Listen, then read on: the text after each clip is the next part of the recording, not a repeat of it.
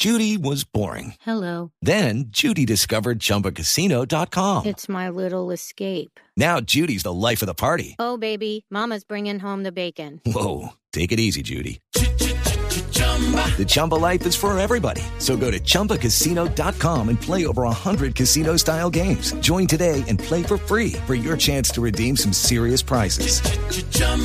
ChumbaCasino.com. Purchase necessary. Void where prohibited by law. 18 plus terms and conditions apply. See website for details.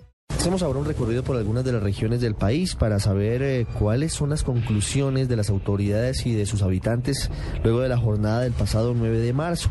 Iniciamos en Barranquilla, en el departamento del Atlántico, que siempre ha estado en el radar de quienes denuncian posibles irregularidades y compras de votos. En esta oportunidad, en términos generales, dicen las autoridades que hubo normalidad en la jornada. Claudia Villarreal. Hola Ricardo, muy buenas tardes. Saludo especial desde la ciudad de Barranquilla. Como normal en elecciones, se escucharon algunas voces de candidatos que reclamaban que se investigaran presuntas irregularidades a la hora del conteo de los votos, como por ejemplo la ex candidata a la Cámara por el Polo Democrático, Néstor Franco, quien dijo que se le perdieron votos. Que si sumamos los votos que nos van quitando mesa a mesa, al final nosotros pudiéramos decir que nos tumbaron la posibilidad de llegar a la Cámara de Representantes.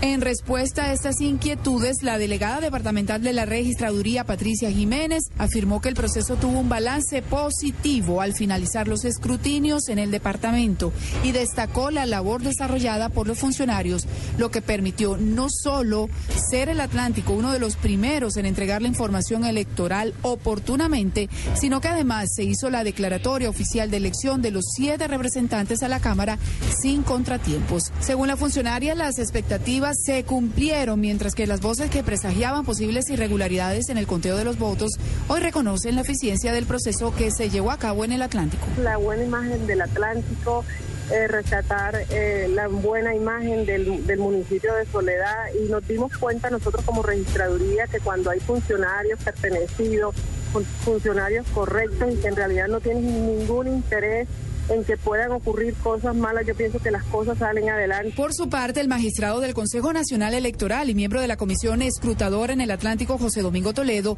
dijo que el resultado de la jornada es muy positivo y se investigará la conducta de algunos jurados de votación por posibles irregularidades. En general, el proceso fue muy positivo.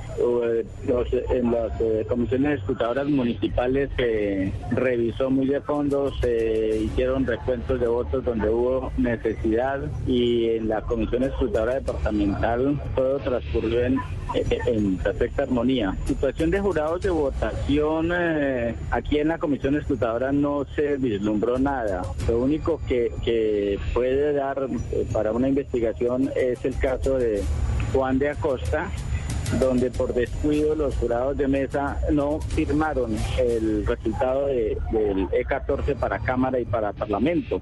Ordenamos eh, que se consultaran copias tanto a la Procuraduría como a la Fiscalía a, a, fin de que investiguen la conducta de esos jurados omisivos. Desde Barranquilla para el radar informó Claudia Villarreal. En el departamento del Chocó todavía siguen haciendo el reconteo de los votos, siguen buscando cuál será su segundo congresista a partir del próximo 20 de julio y está de nuevo en el imaginario de sus habitantes el fantasma del chocorazo, el fantasma de lo que fue el supuesto fraude electoral el 19 de abril de 1970, cuando los colombianos se acostaron teniendo como presidente electo en las urnas al general Gustavo Rojas Pinilla y amanecieron teniendo como jefe de Estado a Misael Pastrana Borrero.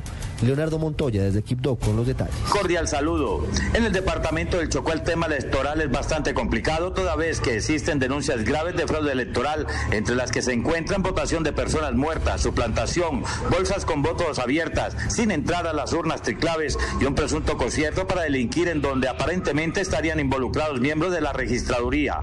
Pablo Busto, director de la Red Nacional de Veedurías.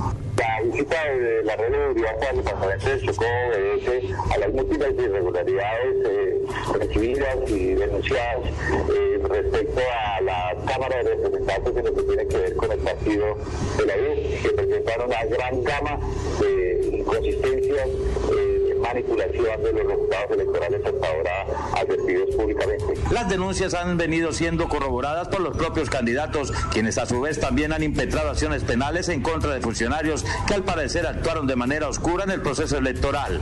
Eduardo Torres, candidato del Partido Conservador a la Cámara por Chocó. Por eso nosotros hemos eh, eh, eh, interpuesto denuncia penal ante la Fiscalía General de la Nación y hemos pedido el acompañamiento de los agentes de control de la misma Procuraduría para que revista este proceso de escrutinio de todas las garantías legales y de toda la transparencia que exigimos todos los partidos que hicimos eh, campaña eh, de la mejor forma y de la mejor forma propositiva para el departamento del. Registros de personas que están en otras ciudades y que aparecen votando, fotos que demuestran la manipulación de los votos, actas firmadas por los mismos jurados en varias mesas, entre otras pruebas, hacen parte del acervo probatorio que tienen los partidos para solicitar la exclusión de estos votos que favorecen a una sola persona y que es el actual representante de la Cámara, Bernardo Flores Asprilla, del partido de la U en el departamento del Chocó. En Quibdó, Leonardo Montoya Garcés, Blue Radio. En el departamento de Santander hubo muchos cuestionamientos al senador electo Mauricio Aguilar, hijo del coronel Hugo Aguilar Naranjo, el hombre que, según ha dicho, fue quien abatió a Pablo Emilio Escobar Gaviria el 2 de diciembre de 1993 en un tejado de una casa en el barrio de las Américas en Medellín y quien fue condenado por vínculos con las autodefensas.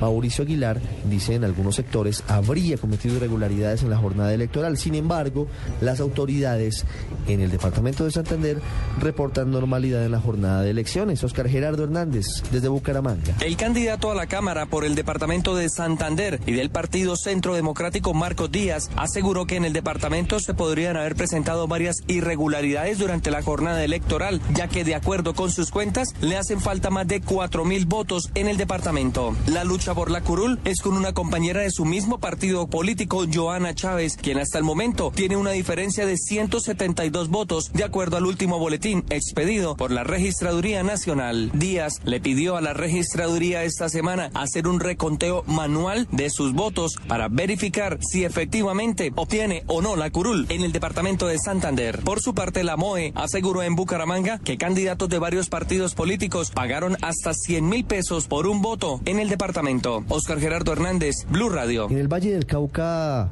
Buenaventura no solamente es el epicentro de los hechos violentos, del abandono por parte del Estado, sino también de posibles irregularidades durante la jornada de votación. Allí se concentran los ojos y la veeduría, entre algunas otras, de la misión de observación electoral. Guillermo Vallejo nos cuenta lo que pasó en la jornada de elecciones del pasado 9 de marzo en el suroccidente del país. Ricardo Oyentes, buenas tardes. Los resultados electorales en el Valle del Cauca también estuvieron enmarcados por las denuncias y protestas de los perdedores que fueron candidatos particularmente a la Cámara de Representantes. El hecho más destacado fue Buenaventura, donde el resultado cambió el mapa político que se reportó inicialmente, entrando a ocupar un escaño el liberal del puerto Hernán Sinisterra, superando al también liberal Juan Fernando Reyes Curi. Las denuncias presentadas por el director regional de la Misión de Observación Electoral MOE Alejandro Sánchez. En el municipio de Buenaventura eh, encontramos 120 de 14 que tienen problemas de distintos tipos. Revisamos también los E14 del municipio de Cerrito, donde encontramos 37 formularios con problemas. La revisión de los E14 en Buga y Tuluá. La directora ejecutiva de la Unidad de Acción Valle Caucana, Catalina Montoya, entidad que aglutina los gremios de la producción y las quejas que recibió. Existen más de 150 formularios E14 con irregularidades, con con correcciones. Nos ha contado que en algunos municipios del centro del Valle hay presencia de alcaldes y gobernadores en el lugar del escrutinio, porque encontraron unos votos en, en unas bolsas. También supimos que se robaron un computador donde se llevaba el escrutinio de otra zona. El delegado del Registrador Nacional del Estado Civil para el Valle del Cauca, Nicolás Farfán, respondió que lo que a ellos compete, todo se ha cumplido dentro de la normatividad y la legalidad. Son los escrutadores los que toman las decisiones frente a las reclamaciones. Estos escrutadores fueron designados entre jueces, notarios y registradores de instrumentos públicos por los tribunales superiores del Distrito Judicial de Cali y Buga. Trece representantes a la Cámara eligió el Valle del Cauca y uno más por circunscripción especial de las negritudes.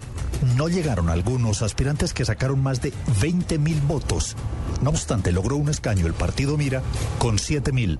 Guillermo Vallejo, Blue Radio Cali. Ante este panorama que pintan los corresponsales y que hemos podido llevarles a ustedes, desde muchos sectores se habla de la necesidad de una Asamblea Nacional Constituyente. En eso coinciden sectores tan distintos como el Centro Democrático y los progresistas. Hasta las FARC están pidiendo una Asamblea Nacional Constituyente para llevar a cabo las reformas de fondo que necesita el país. Por ahora, desde el gobierno, están pidiendo que se deje gobernar al actual Congreso para saber si es o no capaz de reformar lo que necesita el país y de reformar sus prácticas que en muchos casos lindan con el territorio penal y con las actuaciones delictivas. Muchas gracias por habernos acompañado en el radar.